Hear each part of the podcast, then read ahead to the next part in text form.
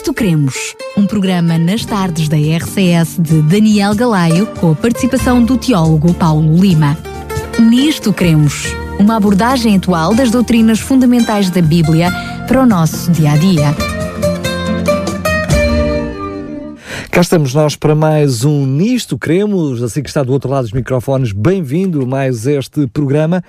Quanto a mim é sempre um privilégio, uma alegria enorme estar aqui e poder-lhe trazer todos estes assuntos, mas sem dúvida nenhuma que o nosso anfitrião é o nosso teólogo Paulo Lima. Obrigado mais uma vez por estares connosco. Estás, João Daniel. Obrigado pelo privilégio que me das também de falar contigo e com os ouvintes. Como já sabe, temos um, este programa, é uma sequência de vários programas e temos no nosso podcast disponível todos os programas para serem ouvidos, reouvidos e uh, fazer também o download e assim ouvir uh, quando quiser, onde quiser e como quiser. Para poder ter acesso a todos estes programas gratuitamente, basta ir ao site da Rádio RCS, no separador Programas e, no nosso caso, escolher Nisto Queremos e poder escolher todos os programas. Assim, se não está a ouvir estes programas desde o início, poder uh, estar por dentro de todos os assuntos. E mais ainda, quando o programa de hoje é a segunda parte do programa que começámos precisamente a semana anterior, que falava sobre a divindade de Jesus e tivemos a oportunidade de ler alguns textos sobre isso. Quero ainda dizer-lhe, antes de começarmos o programa de hoje, que temos também mais uma revista para lhe oferecer, totalmente gratuita, que tem precisamente como tema do fundo o, tema do programa de hoje. Para poder receber gratuitamente e comodamente esta revista em sua casa, basta entrar desde já em contacto connosco para o 219 10 63 10, 219 10 63 10, para lhe podermos enviar esta revista e solicitar junto da Raquel.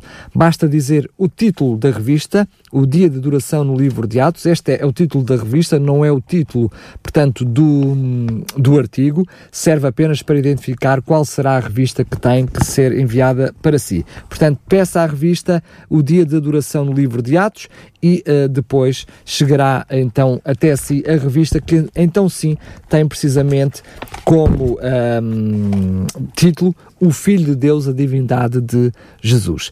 Paulo, um, mais uma vez, obrigado. Este é, um é, a segunda parte Sim. que vamos falar precisamente daquilo que começámos a falar no programa anterior. no primeiro programa desta série, se os ouvintes estiveram connosco e se recordam, nós estudamos várias passagens do Novo Testamento que aplicam ou que aplicavam a Jesus o substantivo Deus, outras que afirmavam que ele é ontologicamente Deus, ou seja, que ele é Deus na sua maneira de ser, no, na sua essência, e outras ainda que o caracterizavam como sendo o Deus Criador. Vimos isso no programa anterior. Uh, como tu disseste muito bem, se os nossos ouvintes tiverem curiosidade, sobretudo depois de ouvirem este segundo programa, podem ir ao podcast e, e descarregar para eles e ouvir, ouvirem com toda a atenção.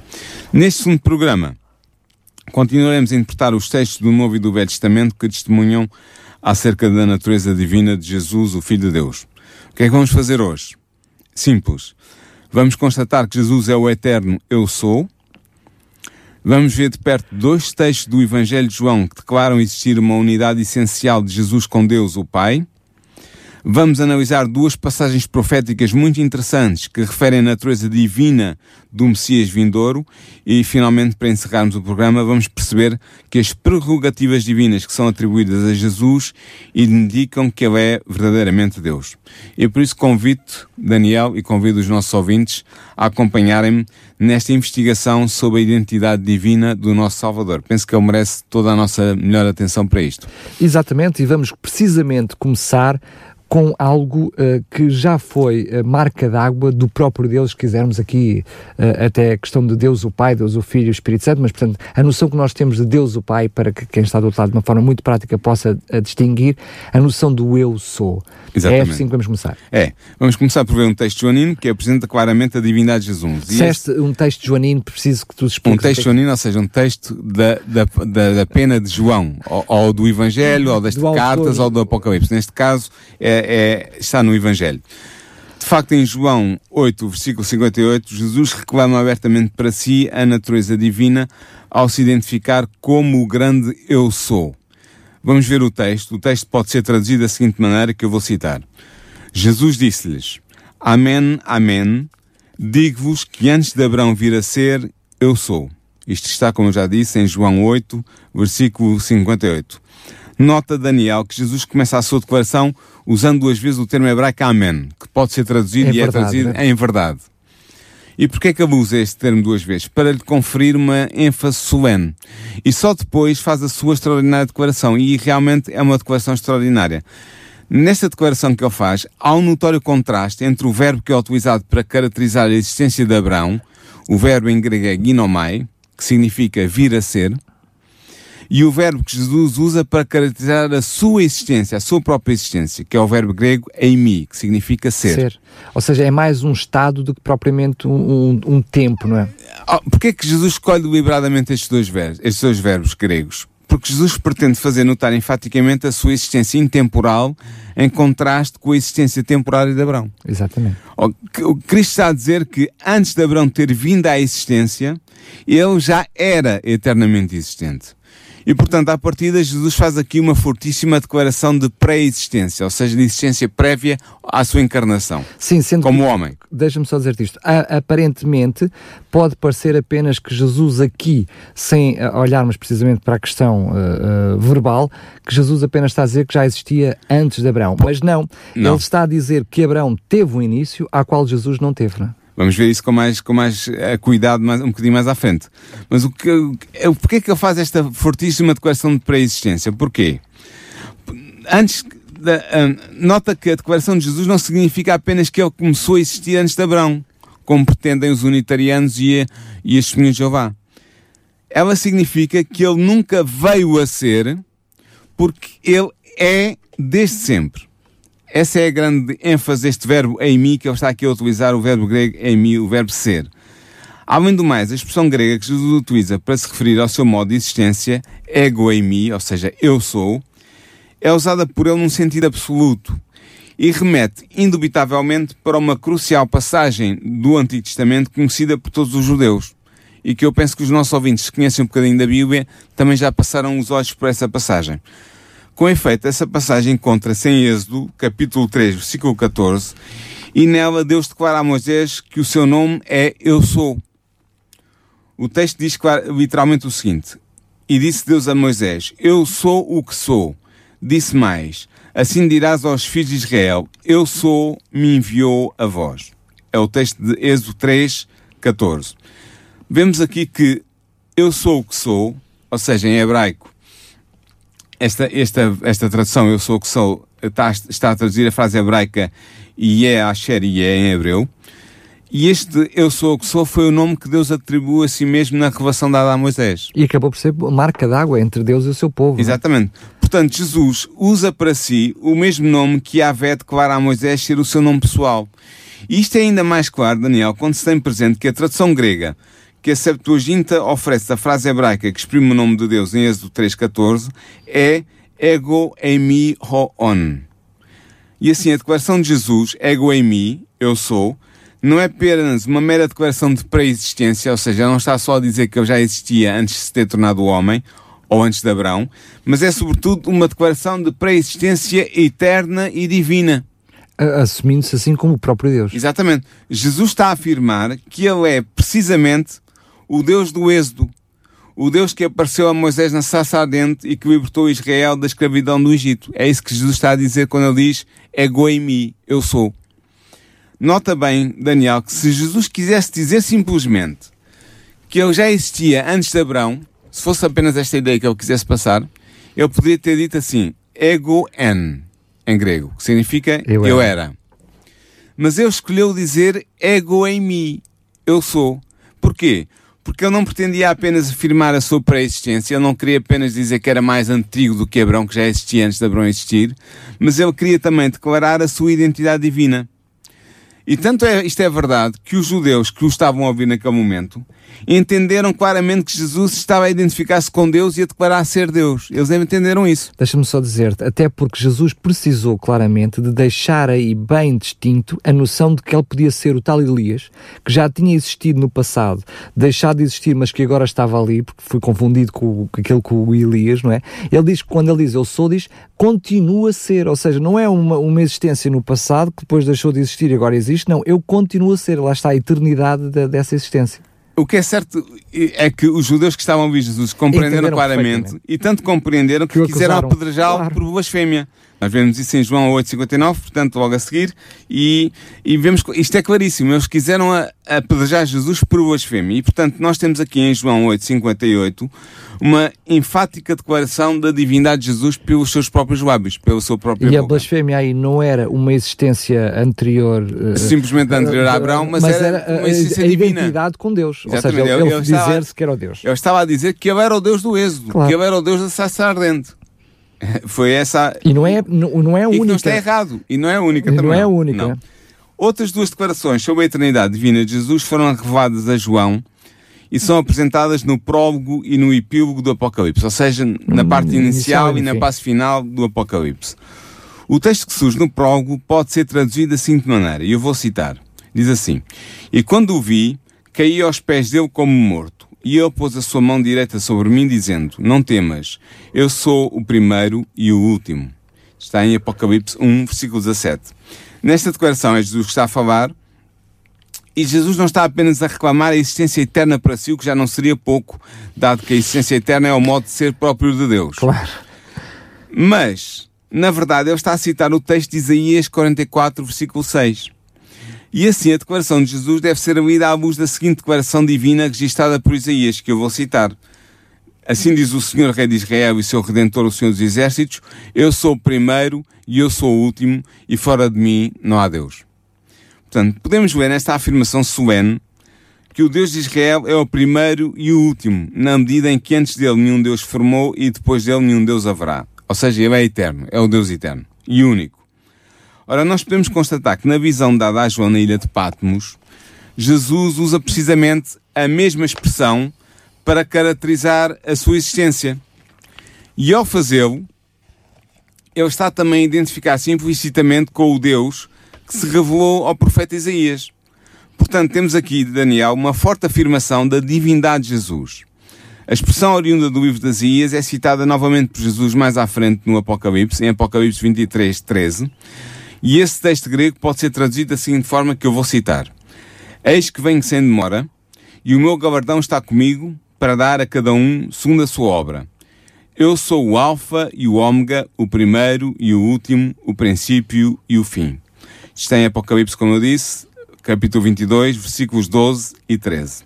Nota bem, Daniel, que é Jesus Cristo que está aqui a falar. E não há dúvidas disso. Porquê? Porque é apenas na sua boca que faz sentido a primeira frase, que se refere à segunda vinda. E além disso, o versículo 20 torna claríssimo que aquele que vem sem demora é Jesus, pois João dirige ao que vem sem demora com a exclamação Ora vem, Senhor Jesus. Portanto, Portanto, cita o nome de Jesus, não Exatamente. deixando qualquer dúvida. Portanto, não há dúvidas que em Apocalipse 22, 12 e 13, que eu acabei de citar ainda há bocado, eh, é Jesus que está a falar. Portanto, Jesus declara no epílogo do Apocalipse, ou seja, na parte final, no capítulo 22, que ele é o primeiro e o último. E ele faz esta declaração porque ele é aquele antes do qual nada existe e depois do qual nada existirá. Ele é o Deus eterno.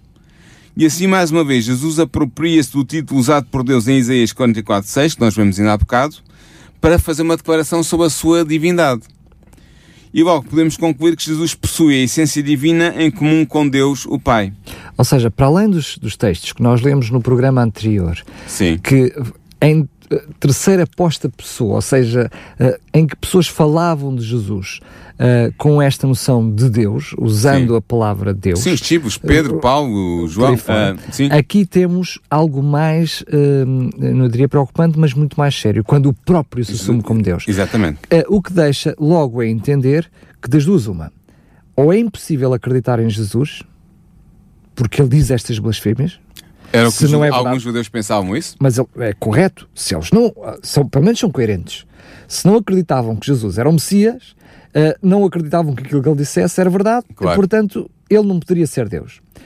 Não pode acontecer o contrário. Eu ser cristão, acreditar e ser discípulo de Jesus E não acreditar que ele acreditar na divindade de Jesus. Porque que é não acredito que ele diz. ele. Claro. Que é declarada por ele. Mas é, Jesus tem mais a dizer sobre a sua união essencial de, de- com, com Deus o Pai. Ele tem mais. Há, por exemplo, dois textos no Evangelho de João que merecem ser notados devido ao modo como atribuem a Jesus a posse da essência divina. O primeiro deles é João 10, 30, portanto João capítulo 10, versículo 30, em que Jesus afirma o seguinte, é, é uma frasezinha pequena, mas é muito conhecida dos nossos ouvintes, certamente. Ele diz assim, eu e o Pai somos um. Uh, isso é uma resposta aos discípulos, não é? O contexto desta extraordinária afirmação de Jesus é a descrição que ele faz do seu ministério enquanto bom pastor que vai salvar a humanidade. Ora, Jesus está consciente de ter uma personalidade distinta de Deus o Pai. Ele, sabe que ele é uma pessoa diferente de Deus o Pai. Mas, apesar disso, não deixa de afirmar que existe entre eles uma unidade fundamental. É verdade, Daniel, que a palavra um em grego, en, é do género neutro e não do género masculino, como são os sujeitos da conjugação do verbo ser. Quando, quando é dito ego kai pater es men, ou seja, eu e o pai somos um. Mas, será que isso significa que fica excluída a partida a possibilidade da realidade desta unidade existente entre o pai e o filho ser uma realidade essencial? Porque há os antitrinitarianos dizem, ah, pois, mas a, a, a, a, palavra um em grego é do género neutro e o pai e o filho, eu e o pai é do género masculino. Portanto, não podem estar a dizer, a transmitir a mesma realidade. Mas será que é mesmo assim? Na verdade, os judeus que ouviram a declaração de Jesus consideraram que ele estava precisamente a reclamar para si uma unidade essencial com Deus. Não tiveram problemas com a língua porque quiseram apedrejá-lo mais uma pois, vez. Pois, porque imediatamente pegaram em pedras para o apedrejar por causa da alegada blasfémia. E vemos isso em João 10.31. De facto, em resposta à pergunta de Jesus pela razão que os levava a quererem apedrejá-lo, quando eles pegaram em pedras, e Jesus perguntou, mas vocês querem me apedrejar porquê? Os judeus que estavam lá imediatamente apresentaram o livro da acusação e disseram: Porque sendo tu homem, te fazes Deus a ti mesmo. Está em João 10, versículo 33. Não tiveram problemas linguísticos, Não, claramente. perceberam claramente tudo o que Jesus estava a dizer. Se Jesus estivesse apenas a fazer referência, vá lá, a uma mera união moral ou espiritual com Deus, porquê é que teria a sua declaração provocado uma reação tão agressiva por parte dos seus interlocutores judeus? Imaginemos que o, o nosso Paulo, o apóstolo Paulo, dizia ele diz, como ele eh, chegou a dizer, não é? Não mais ao meu sou, mas Deus vive em mim. Sim. Imagina que o próprio Paulo, num contexto semelhante, diz: Eu e Deus agora somos, somos um. um. Uh, não era caso para ser apedrejado, porque não era entendido da mesma forma que foi entendido como Jesus o disse, porque Deus, Jesus diz realmente que ele e Deus são efetivamente um. É? E, e, os seus interlocutores, aqueles que estavam a conversar com ele, os judeus que estavam a falar com ele, perceberam precisamente o que é que ele estava a dizer. E olha, e mais, temos mais a dizer. Convém também notar que Cristo não repudia a acusação de que é alvo, isto ele, é, ele, que ele estava a fazer Deus. Ele não diz, não, eu não estou nada a fazer. Jesus nunca diz isto. Na verdade, nos versículos seguintes, ele defende até a sua pretensão de ser o Filho de Deus, em João 10, 36, e afirma o seguinte: O Pai está em mim e eu nele, em João 10, 38. Portanto, fica claro que na sua declaração registrada em João 10, 30, quando Jesus diz que eu e o Pai somos um, Jesus reclamou possuir a essência divina, colocando-se em plena igualdade ontológica, ou seja, de maneira de ser, de substância, com Deus o Pai. O segundo texto do Evangelho de João, que atribui a Jesus a posse da essência divina, encontra-se também em João 14, 9. E o texto diz assim: Disse-lhe Jesus: Estou há tanto tempo convosco e tu não me conheces, Filipe. Aquele que me viu, viu o Pai. Como dizes tu, mostra-nos o Pai. E estas são palavras fortes. Por meio destas palavras, Jesus declara que Ele é a perfeita manifestação da essência de Deus o Pai. O que é que Ele está a dizer? Ele está a dizer que tudo o que Jesus faz ou diz é o Pai que faz ou diz. No entanto, Ele e o Pai são pessoas distintas, não são a mesma pessoa, são duas pessoas diferentes. Logo, esta identidade que existe entre Jesus e Deus, o Pai, não sendo uma identidade de personalidade, porque são duas pessoas diferentes, só pode ser uma identidade de essência, de modo de ser. E assim podemos concluir que Jesus estava a declarar a Filipe, ao seu discípulo Filipe, que ele, Jesus, é tão Deus como o Pai é Deus. Ou seja, que ele, Jesus, possui a essência divina. Mas agora vamos ir um bocadinho do Novo Testamento. Vamos dar um salto ao Antigo Testamento, porque há duas passagens no Antigo Testamento muito interessantes que também nos indicam claramente a divindade de Jesus. Não sei se os nossos ouvintes terão pensado bem nesta, conhecem estas passagens, tenho a certeza que conhecem, se conhecem um bocadinho a Bíblia, conhecem estas passagens, mas se calhar nunca pensaram nelas deste, desta perspectiva. Mas de facto, nós enquanto cristãos, ainda há bocado estavas a dizer que nós somos cristãos e portanto temos que acreditar no que Jesus diz, E nós, como cristãos, acreditamos que Jesus cumpriu as profecias messiânicas do Antigo Testamento. Que é o Messias prometido, com certeza. Que é o Messias profetizado. Nós acreditamos Claro, nisso com como, como cristãos. Ora, duas dessas profecias atribuem ao Messias que viria, ou seja, a Jesus, a posse da eterna essência divina. Vejamos primeiro a profecia de Isaías 9.6. Isaías 9.6. O texto diz assim: Porque o menino nos nasceu, um filho se nos deu, e o principado está sob os seus ombros. E o seu nome será Maravilhoso Conselheiro, Deus Forte, Pai da Eternidade, Príncipe da Paz. Nota Daniel que o Messias vindouro é designado como sendo Deus Forte. É um dos epítetos que lhe é atribuído. Portanto, o Messias Jesus não é menos Deus do que o seu divino Pai. Até porque é forte. Exatamente. Para além desta passagem, o termo hebraico El, Deus, seja, Deus, claro. é aplicado ao Messias no Antigo Testamento apenas numa vez, no Salmo 45, versículo 6. Nunca é usado de modo hiperbólico ou metafórico, ou seja, nunca é utilizado de maneira exagerada ou para ser apenas uma imagem de linguagem. E sendo assim, é impossível deixar de atribuir a essência divina ao Messias que viria. E esta ideia é reforçada pelo epíteto seguinte, em que ele é chamado, o Messias é chamado de Pai da Eternidade. Aqui Isaías está claramente a atribuir ao Messias vindouro uma existência eterna. É quase, Ou seja, como, é quase como reforçar essa característica. Exatamente. E o que é que é uma existência eterna? É o tipo de existência que é próprio de Deus. Só Deus tem uma existência eterna. Portanto, tal como Deus é eterno, o Messias que viria seria caracterizado pela existência eterna. Isa- Podem estar a perguntar, então, mas porquê é que eles chamam Pai da eternidade? Isaías chama Pai a Jesus porque Jesus é um, como Messias é o Pai da humanidade, na medida em que ele é o seu Criador. Nós sabemos isso. João 1.3 diz-nos isso, Efésios 3.9 diz-nos isso, Colossenses 1.16 diz-nos isso, Hebreus 1.2 diz-nos isso. Todos estes textos nos dizem que, Deus é que- Criador. que Que Jesus, Jesus é é o Criador. É o agente criativo ah, que, em consonância com Deus Pai e Deus Espírito Santo, criou a humanidade. A outra profecia, eu disse que havia duas profecias, não é? A outra profecia que indica claramente a divindade do Messias vindouro encontra-se em Miqueias 5.2. E o texto do Antigo Testamento de Miqueias 5.2 diz assim: E tu, Betlehem Efrata, posto que pequena entre milhares de Judá, de ti me sairá o que será Senhor em Israel, e cujas saídas são desde os tempos antigos, desde os dias da eternidade. Ora, Daniel, é claro que é evidente que o profeta não só está a referir-se ao Messias que viria, mas está também a atribuir-lhe uma existência eterna.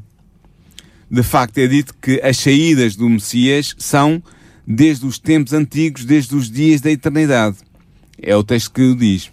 E a palavra hebraica motsaoth, saídas, vem de uma raiz hebraica que se diz yassá e que significa sair, e é provavelmente um plural de majestade.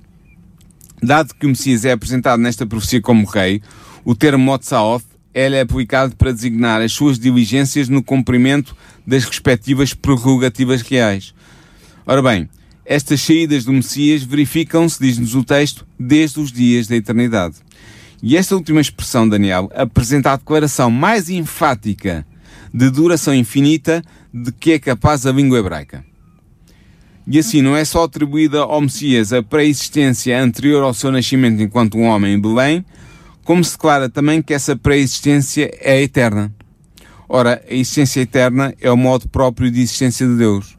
Logo, Micael está a atribuir ao Messias vindouro, ou seja, a Jesus, a essência divina. Está a declarar claramente que ele é Deus. Deus feito carne. Mas não, para terminarmos o nosso, o nosso programa, ainda temos que ver umas, uns textos muito interessantes que têm a ver com as prerrogativas divinas de Jesus. De facto, a identidade divina de Jesus não transparece apenas nos termos que são usados para o caracterizar. É frequente nos Evangelhos atribuírem a Jesus uma autoridade que pertence apenas a Deus.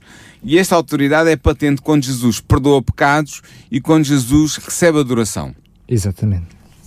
De facto, no episódio da cura do paralítico que foi levado a Jesus numa cama pelos amigos, não sei se tu te lembras disto, está em Mateus 9, versículo 1 a 8, constata-se que Cristo tem a autoridade divina para perdoar pecados. O texto de Lucas diz o seguinte, eu vou citar Lucas ah, 5, 17 a 26, não vou citar todo, vou só, só citar a parte essencial, diz assim, e vindo da fé deles, disse, homem, os teus pecados te estão perdoados. E os escribas e fariseus começaram a discutir, dizendo: Quem é este que diz blasfêmias? Quem tem o poder de perdoar pecados, senão somente Deus? Ora, nota bem, Daniel, que aqui os escribas e fariseus partem do princípio que Jesus, aos seus olhos, um simples homem, estava a usurpar as prerrogativas de Deus ao declarar perdoados os pecados do paralítico. Tinha, temos que ter uma coisa ciente no meio disto tudo. É que eles tinham razão. Essa prerrogativa só pertence a Deus. É verdade, sim. É verdade que eles tinham razão quando afirmavam que apenas Deus tem o poder de perdoar pecados. Claro. Tinham toda a razão.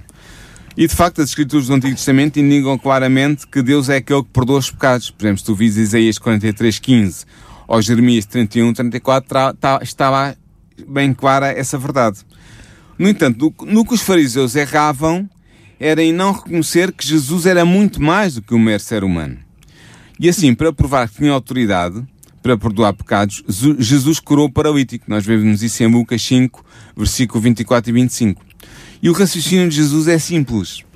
Se ele fosse apenas um homem, sem autoridade para perdoar pecados, não poderia ter feito o milagre da cura que veio a realizar. Mais ainda, se ele tivesse realmente blasfemado, ou seja, arrogar-se indevidamente o direito de perdoar os pecados que pertencem apenas a Deus, então certamente ele não poderia ter realizado o milagre que ocorreu, pois Deus não estaria com ele. O que Jesus está a dizer é que a ocorrência do milagre que ele realizou foi o aval, a assinatura de Deus sobre o exercício da autoridade de perdoar pecados. Estamos a referir concretamente a este milagre. Exatamente. Né? Deixar isso bem claro. Deixa logo antever que o problema deste homem era o pecado. Portanto, Sim. Eh, é por isso que ele, ao libertá-lo do pecado, consegue curar. É? Exatamente.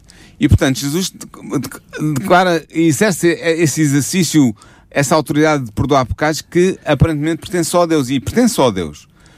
Porque nós vimos que as Escrituras afirmam claramente que a autoridade de perdoar pecados pertence apenas a Deus. Eu citei na bocado dois textos do Antigo Testamento. E assim sendo, Jesus deve ser mais do que um simples ser humano, ao declarar ter essa autoridade de perdoar pecados. Na verdade, ao afirmar e ao provar na prática que tinha a autoridade divina de perdoar pecados, Jesus está a declarar publicamente que era Deus. Não há volta a dar, Daniel. Claro. Jesus também demonstrou ser Deus ao aceitar ser objeto de adoração por parte daqueles que o reconheceram como Messias. Isto é muito interessante.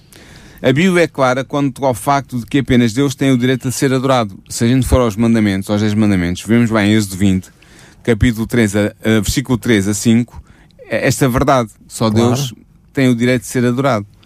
O próprio Jesus defendeu esse direito exclusivo de Deus à adoração, quando enfrentou a tentação de Satanás no deserto. Lembras-te quando o diabo se propôs como objeto de adoração? Jesus respondeu: Vai de Satanás, porque está escrito: Adorarás o Senhor teu Deus e só a Ele servirás. Está em Lucas 4.8. No entanto, Jesus aceitou ser adorado pelos seus seguidores. Lembramos-nos que nem os anjos adoravam tal, aceitavam tal adoração. É? Exatamente, vamos ver isso mais à frente. Mas Jesus aceitou ser adorado pelos seus seguidores. Claro. De facto, os discípulos adoraram o Mestre depois de ele ter caminhado sobre as águas, como está escrito em Mateus 14, 33. As discípulas adoraram-no após a sua ressurreição, como está escrito em Mateus 28, 9. E poderia dar outros exemplos de adoração prestada a Jesus, por exemplo, em Mateus 2, 11, em Mateus 8, 2, em Mateus 15, 25, em Mateus 20, 20, em Lucas 24, 52. São todos textos, todos casos em que são casos de adoração prestada a Jesus, em que os evangelistas usam o verbo grego proskuneo, prostrar-se em adoração, ou adorar, para designar o ato que é realizado uh, diante de Jesus. E ele, mais uma vez, não refuta tal ato, não é? Não, ele não recusa esse ato. E é interessante ver que este verbo, proskuneo, é o mesmo verbo grego que é usado na Septuaginta, que é a tradução antiga, a mais antiga tradução da, do Antigo Testamento em grego, em Êxodo 25, 20, versículo 5, para caracterizar a adoração que não deve ser prestada a outros deuses, pois deve ser exclusivamente prestada a Deus. Ora, se Jesus fosse apenas um anjo preeminente criado por Deus, como querem os defensores do arianismo, ou seja, os antitrinitarianos, então ele certamente não teria aceito a adoração de que foi objeto. Ou mais uma vez, uh, ele seria uh, falso. Claro. não há, não Mas se ele fosse coisas. realmente esse tal super anjo, como dizem os arianos, ele não teria aceito a adoração. Porquê? Porque quando Jesus, quando, perdão, quando João se prostou aos pés do anjo que o acompanhava nas suas visões, este recusou a adoração dizendo-lhe, olha, não faças tal, sou teu conservo e dos teus irmãos que têm o testemunho de Jesus, adora a Deus. Isto aparece em Apocalipse 19, 10 e depois há uma situação idêntica mais à frente em Apocalipse 22, 9. Portanto, os anjos não aceitam adoração. Portanto, Jesus nunca poderia ser um anjo ou um super anjo. Por outro lado, o autor de Hebreus cita uma passagem do Antigo Testamento em grego, Deuteronômio 32, 40, versículo 43, segunda versão dos 70, da Septuaginta, para provar que até os anjos prestam adoração a Jesus Cristo. Em Hebreus 1.6 está lá isto claramente dito. E assim podemos concluir que as Escrituras revelam que Jesus é objeto de adoração por parte de seres humanos e de anjos e que ele aceitou sempre a adoração que lhe era prestada. No entanto, ele censurou Satanás por este desejar ser adorado na medida em que a adoração legítima deve ser prestada unicamente a Deus. Portanto, ao aceitar ser um legítimo objeto de adoração pelos seus discípulos e até pelos anjos dos céus, Jesus revelou ser Deus, porque senão ele entrava em contradição. Claro. Eu queria uh, lembrar os nossos, os nossos ouvintes que uh, neste programa apenas estamos a falar de algumas uh, de alguns pormenores, neste caso estamos a olhar para algumas prerrogativas do próprio Jesus, que são as prerrogativas, prerrogativas da própria essência de Deus, Exatamente. mas temos que depois juntar tudo, juntar não só os textos deste programa com os textos do programa anterior. Uh, ou seja, aquilo que Jesus uh, assume ser e depois aquilo que é atribuído também ao próprio Jesus. Eu diria, com todos estes textos, Paulo, não pode haver dúvida.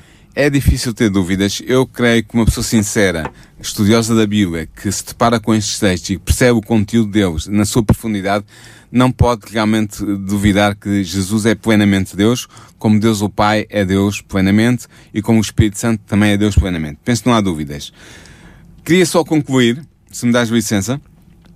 Vimos neste segundo programa mais alguns textos do Novo e do Velho Testamento que atestam que Jesus é muito mais do que meramente um ser humano. As passagens que analisamos hoje indicam-nos que Jesus é Deus como o Pai é Deus. Vimos que Jesus é o eterno eu sou e vimos o que é que isso significava, que tem a ver com o nome do próprio Deus que se revelou no êxodo a Moisés. Vimos que duas passagens joaninas em que Cristo declarou existir em união essencial com Deus, o Pai, e vimos também que, com profundidade o que é que isso significava, tem a ver com a posse da identidade divina da parte de Jesus. Estudamos duas passagens proféticas que referem a natureza divina do Messias vindouro e vimos que essa natureza divina está lá claramente atribuída e só quem não tem olhos para ver é que não verá o que lá está escrito. E por último, percebemos que as prerrogativas divinas que são atribuídas a Jesus indicam que ele é verdadeiramente Deus, porque ele afirma-se e arroga-se o poder de perdoar pecados, que é um poder exclusivamente, exclusivamente divino, e também permitiu ser adorado pelos seus seguidores, o que é uma prerrogativa, uma, uma um Unicamente privilégio de unicamente de Deus e de mais ninguém. E portanto, podemos concluir, assim penso eu, que o arianismo, que é defendido presentemente pela Igreja Unitariana e pelas Testemunhas de Jeová, é claramente refutado pela Bíblia. Jesus não é a primeira criatura de Deus, ele é Deus em união essencial com Deus o Pai e com Deus o Espírito Santo. E tendo um Salvador divino, podemos estar confiantes no futuro, Daniel, pois Jesus disse: As minhas ovelhas ouvem minha voz, e eu conheço-as, e elas me seguem, e dou-lhes a vida eterna, e nunca hão de perecer, e ninguém as arrebatará da minha mão. Isto está em João 10, versículo 27 e 28. Sejamos nós então essas ovelhas que sabem quem é Jesus Muito e bem. conhecem a sua essência. Vamos hum, relembrar que chegamos ao fim deste, deste programa. Foram citados muitos textos bíblicos, assim é que é, porque todos estes programas têm precisamente o objetivo ah, tão só e claro de explicar aquilo que a palavra de Deus e só a palavra de Deus diz sobre determinados assuntos e tirar daí as conclusões, mas se não teve a oportunidade, como é óbvio, de, de- de entender tudo, ou pelo menos tomar nota de todas as passagens, temos para lhe oferecer precisamente uma revista que tem de fundo este artigo com todos os textos para poder conferir por si mesmo. Ah, basta entrar em contacto connosco. Esta revista é totalmente gratuita. Teremos todo o prazer de lhe oferecer e chegar comodamente à sua casa pelo correio.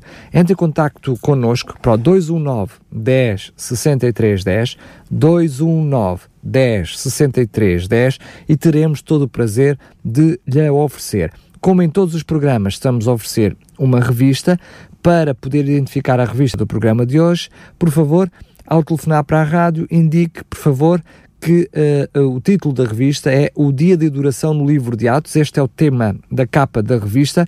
Depois, lá dentro o artigo não tem, eh, não tem eh, o mesmo tema, mas assim é mais fácil, portanto, para a Raquel, que depois gentilmente irá enviar para si a revista. Portanto, o tema depois do artigo é o Filho de Deus, a Divindade de Jesus, esse é o artigo, mas para ser mais fácil identificar a revista uh, correspondente a este programa é o Dia de Adoração no Livro de Atos. Este é o título. Pode fazer também o pedido da revista no site da RCS, no mesmo sítio onde terão não só este podcast, ou seja, não só este programa gravado, mas todos os outros, onde pode ouvir a sequência, como quiser, quando quiser, e até pode fazer o download para si, para depois ouvir comodamente no carro, enfim, no seu leitor, até no telemóvel. Vá até ao site da rádio, radiorcs.pt, para pedir a revista. É só deslocar-se então ao programa de hoje e lá solicitar então preencher a sua morada com o seu nome e receber gratuitamente esta revista em sua casa. Estamos mesmo a chegar ao final deste programa. Paulo, pergunto-te, acabámos neste programa, é o segundo programa que fala sobre a divindade de Jesus, Sim. mas precisamos ainda, acabaste de falar agora nas últimas palavras no Espírito Santo, precisamos ainda de falar do Espírito Santo, não é? Vamos continuar a tentar compreender, com a nossa mente finita, mas informada pelo Espírito Santo de Deus e guiada pela Palavra de Deus, vamos tentar compreender um pouco mais estas pessoas da Trindade. Vimos os dois programas anteriores, portanto, este e o anterior, sobre a divindade de Jesus. Vamos dedicar os próximos dois programas à personalidade do Espírito Santo. Não tanto à divindade, porque ninguém duvida que o Espírito Santo ou o Espírito de Deus é, divino, é uma entidade divina, porque se é o Espírito de Deus, tem que ter é, tem uma entidade divina. O que se duvida e o que se põe em causa é que ele seja uma pessoa, como o pai é uma pessoa e como o filho é uma pessoa. E é sobre esse tema, a personalidade do Espírito Santo, que vamos abordar uh, nos próximos dois programas. Muito bem, aqui está uh, mais um atrativo para não perder os próximos programas.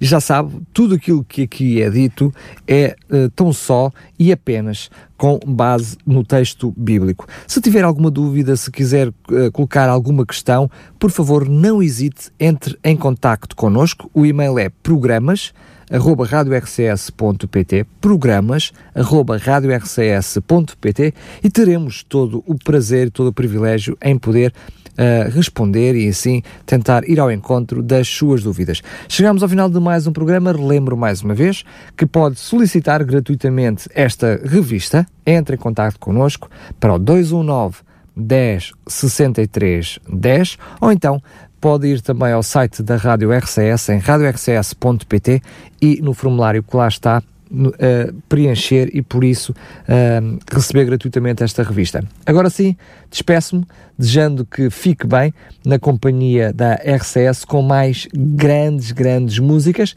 Vamos fechar o programa de hoje, mas já sabe, ele estará disponível para podcast em radiorcs.pt. Paulo, mais uma vez obrigado. Até ao próximo programa. Até ao próximo programa. Nisto Cremos, um programa nas tardes da RCS de Daniel Galaio, com a participação do teólogo Paulo Lima. Nisto Cremos, uma abordagem atual das doutrinas fundamentais da Bíblia para o nosso dia a dia.